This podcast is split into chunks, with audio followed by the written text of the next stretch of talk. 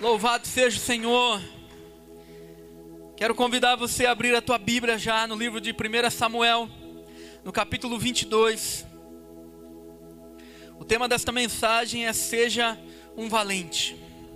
Queridos, nós precisamos ser valente. Você precisa ser um valente. E é isso que nós vamos aprender nesta noite. A palavra do Senhor no livro de 1 Samuel, capítulo 22, no verso 1, diz assim: Davi saiu daquele lugar e se refugiou na caverna de Adulão. Quando seus irmãos e toda a casa de seu pai souberam disso, foram ficar com ele.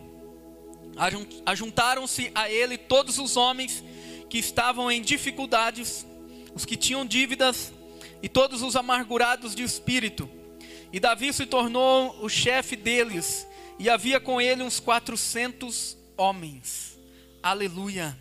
Queridos, olha só, quando nós olhamos para esse texto, nós vemos aqui um homem que marcou a sua história. Davi é o maior rei que Israel já teve, nós sabemos disso. Mas houve um momento de dificuldade na sua vida, um momento onde Davi se refugia em uma caverna conhecida aqui no texto como a caverna de Adulão. E Davi está lá se escondendo de tudo e de todos.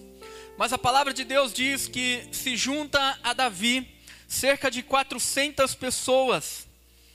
E dentre eles tinham homens que estavam com dificuldades, com dívidas e homens amargurados de espírito, ou seja, só pessoas com dificuldades, só pessoas desacreditadas, talvez pela sociedade, pelo meio em que vivia, pessoas certamente discriminadas pela, pela sociedade ou até mesmo pela sua família. E o que nós podemos ver aqui nesse texto é que esses homens se dirigem a Davi e o texto ele nos fala que dentre esses homens havia 30 homens conhecidos como os valentes de Davi. Esses homens foram conhecidos na história como os valentes de Davi. E dentre esses 30 homens, havia três homens que eram mais próximos de Davi. Homens que fizeram história, que praticaram coisas que aos olhos humanos talvez seja até mesmo impossível de nós falarmos ou de nós até mesmo acreditarmos, mas nós cremos na palavra de Deus, e se isso está diante da palavra de Deus, nós cremos que isso realmente aconteceu.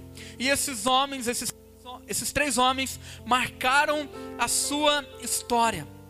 Esses três homens marcaram a sua geração.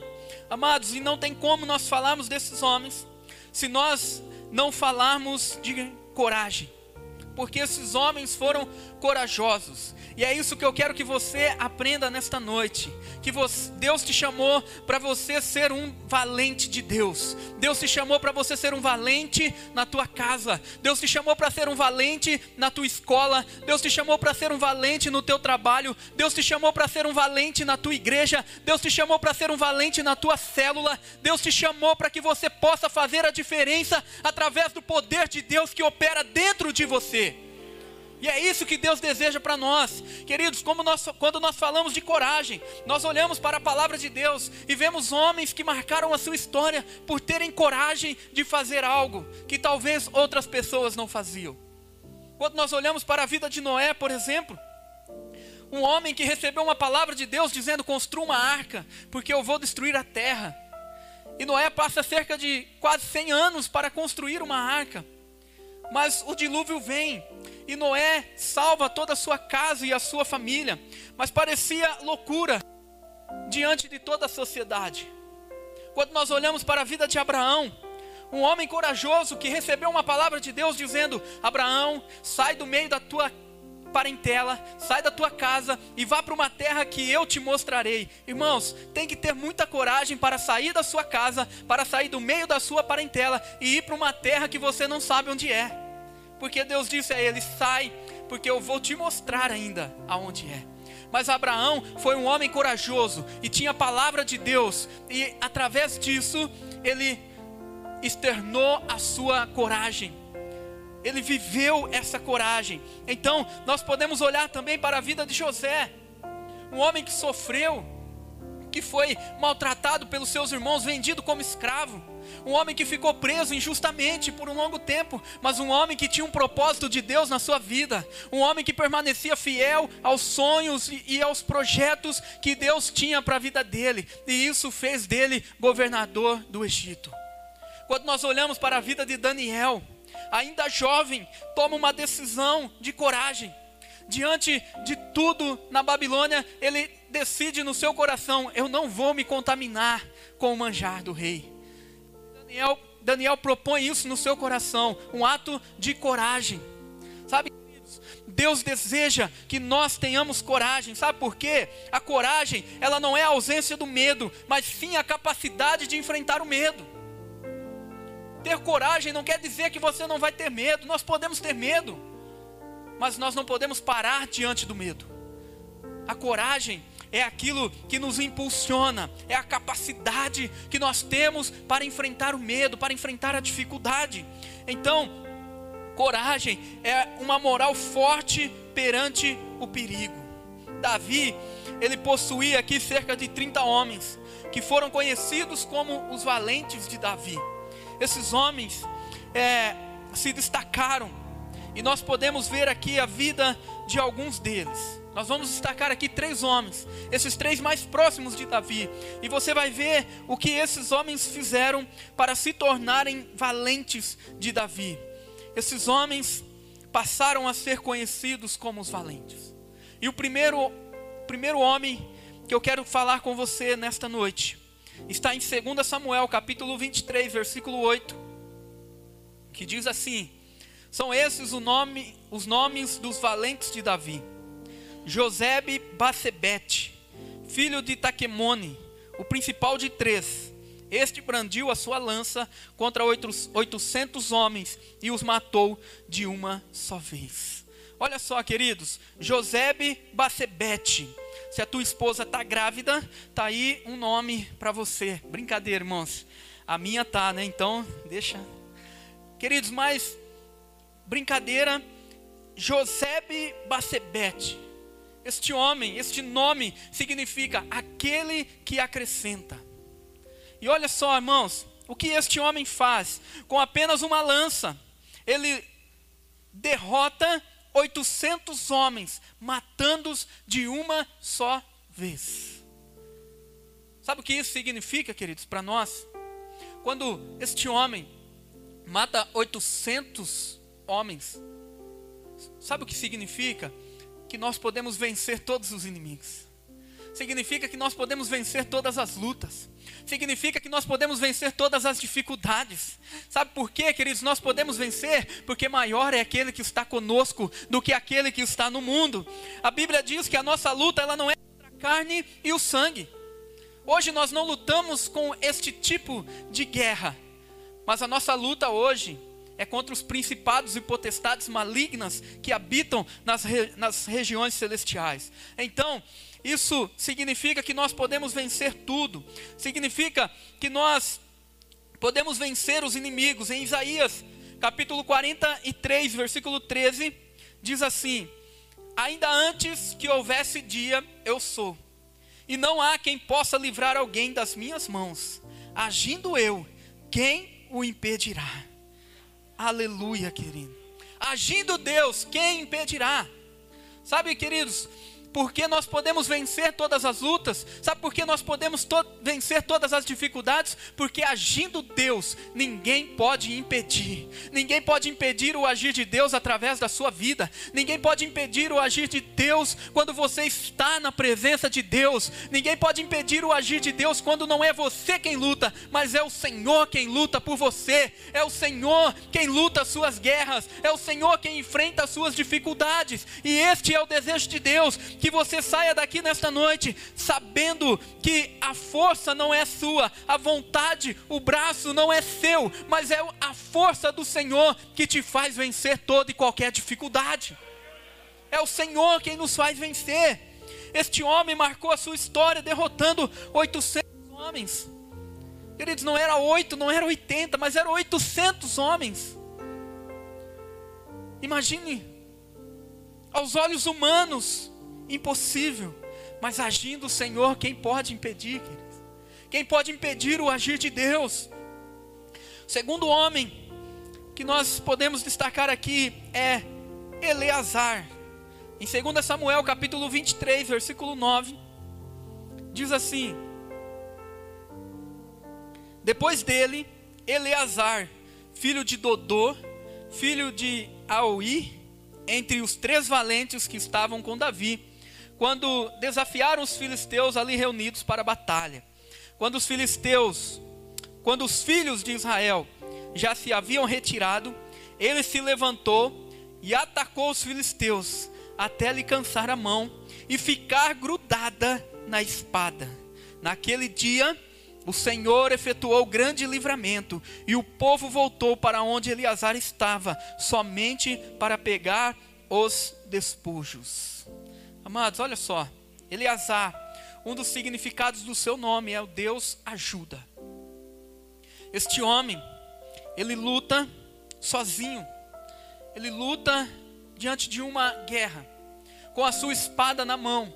E a palavra de Deus fala que a espada, ela fica grudada à sua mão, a ponto dele não conseguir soltá-la. Nós podemos aqui imaginar um tipo de uma cãibra ou algo assim, que fez com que a espada não soltasse da mão daquele homem. E mesmo depois de terminada a guerra, a, a espada não saía da sua mão. Sabe o que isso significa, queridos, para nós? Nós podemos olhar no livro de Efésios, capítulo 6, versículo 17, diz assim: Usem também o capacete da salvação e a espada do Espírito, que é a palavra de Deus.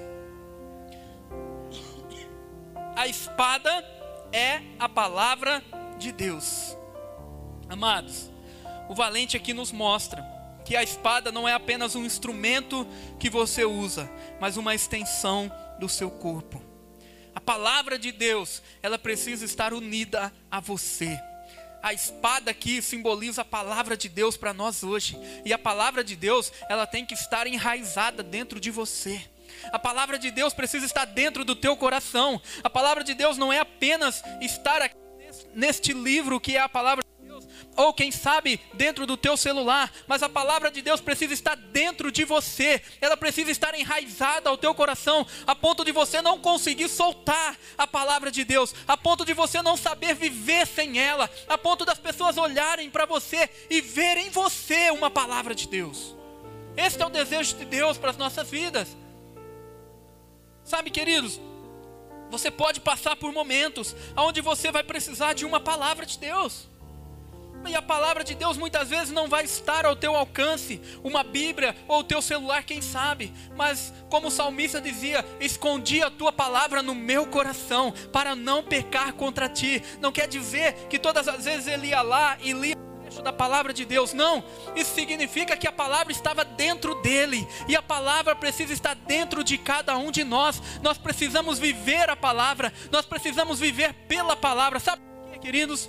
Sabe por que nós precisamos? Porque Deus tem uma palavra para você. Eu não sei o que você está passando hoje. Talvez você entrou aqui passando uma dificuldade no teu casamento. Talvez você chegou aqui nesta noite tendo um problema dentro da tua casa com o teu filho, com a tua mãe, com o teu pai, com algum parente seu. Quem sabe você chegou aqui com desesperado pelo teu trabalho e amanhã, segunda-feira, você tem que trabalhar. Sabe o que eu quero dizer para você? Deus tem uma palavra para toda e qualquer situação que você esteja passando neste momento. A palavra de Deus nos dá uma palavra. Deus ele nos dá uma palavra para tudo aquilo que nós vivemos. Por isso a palavra, ela tem que estar enraizada dentro de cada um de nós. Que a palavra de Deus faça parte do seu ser e não seja apenas um instrumento que você carregue. Ela precisa estar dentro de nós. Ela precisa estar teu coração, ela precisa estar no teu interior.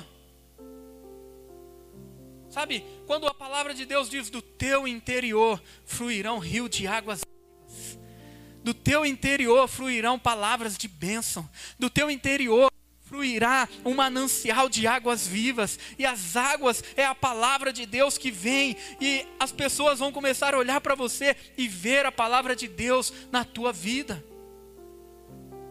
Queridos, o terceiro homem aqui Em 2 Samuel, capítulo 23, versículo 11. Diz assim: Depois dele vinha Samar, filho de Agé, o Erarita, quando os filisteus se juntaram em Leí, onde havia uma plantação de lentilhas. E o povo fugia dos filisteus. Samar pôs-se no meio daquele terreno e o defendeu. Matou os filisteus e o Senhor efetuou um grande livramento. Amados, olha só. Samar, um dos significados do seu nome é Deus ouve.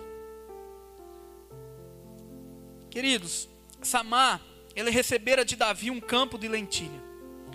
Sabe o que ele fez? Ele cuidou com todas as suas forças. Diante de uma batalha, os filisteus destruiriam o seu campo de lentilha. Todos correram, mas Samar permaneceu ali e lutou pelo seu campo de lentilha. Sabe o que isso significa para nós? Significa, queridos, que não importa o que esteja acontecendo, não importa como está a tua vida, você precisa lutar por aquilo que Deus te deu. Você precisa ser forte, você precisa ser corajoso, você precisa ser um valente, a ponto de talvez você chegar aqui e, dizer assim: Pastor, mas eu estou sozinho nesta batalha. Queridos, não importa quantos estejam, o que importa é que o Senhor está no controle de todas as coisas e para Deus não não tem diferença de te abençoar com 10 pessoas ao teu lado ou te abençoar sozinho. Para Deus é tudo igual, porque a batalha não é nossa, a luta não é nossa, não é nós quem vamos lutar, não é nós quem vamos vencer, mas é o poder de Deus que opera dentro de nós. É a palavra, é o poder de Deus. É isso que vai fazer a diferença nas nossas vidas. Este homem marcou a sua história. Samar lutou por aquilo que ele tinha. Talvez as pessoas olhassem, fugindo dali e dissessem: O que é um campo de lentilha? Não vale nada.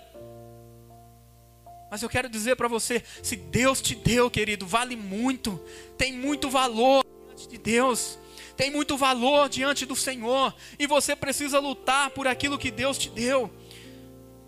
Esses homens, esses homens lutaram assim como Davi diante de Golias o poder não estava neles, como também não está em nós. Mas assim como Davi, quando Davi chega diante do, do gigante, chega diante de Golias, naquela batalha, todos em Israel estavam desanimados, tristes, abatidos, porque Golias estava desafiando o exército de Israel, que era um povo de Deus. Davi, ele chega ali e ele não olha simplesmente para o tamanho daquele gigante. Mas Davi olha para aquele gigante e ele diz: Ainda hoje o Senhor entregará nas minhas mãos. Sabe por quê, queridos? Porque Davi, ele não estava preocupado com a força do seu braço. Davi, ele não olhava para aquele gigante com os olhos carnais. Até porque se ele olhasse com os olhos carnais, certamente Davi viraria as costas, iria correndo e voltaria sem olhar para trás. Mas Davi olha para aquele gigante e diz: Ainda hoje o Senhor te entregará nas minhas mãos. Sabe o que Davi estava dizendo? Senhor, não é eu, mas é o Senhor. Este povo é seu, a batalha é do Senhor. Eu estou aqui apenas para ser um instrumento. Sabe, querido, Deus vai te usar para ser apenas um instrumento. Um instrumento que vai ganhar a tua casa, um instrumento que vai ganhar a tua família, um instrumento que vai proclamar o evangelho do Senhor por por onde você for, mas você precisa saber que a presença, o poder e a glória é do Senhor sobre a tua vida, porque é Ele quem luta as nossas guerras. É Ele, é Ele quem nos faz vencer todas as lutas e batalhas que nós enfrentamos no nosso dia a dia. Aleluia, Jesus.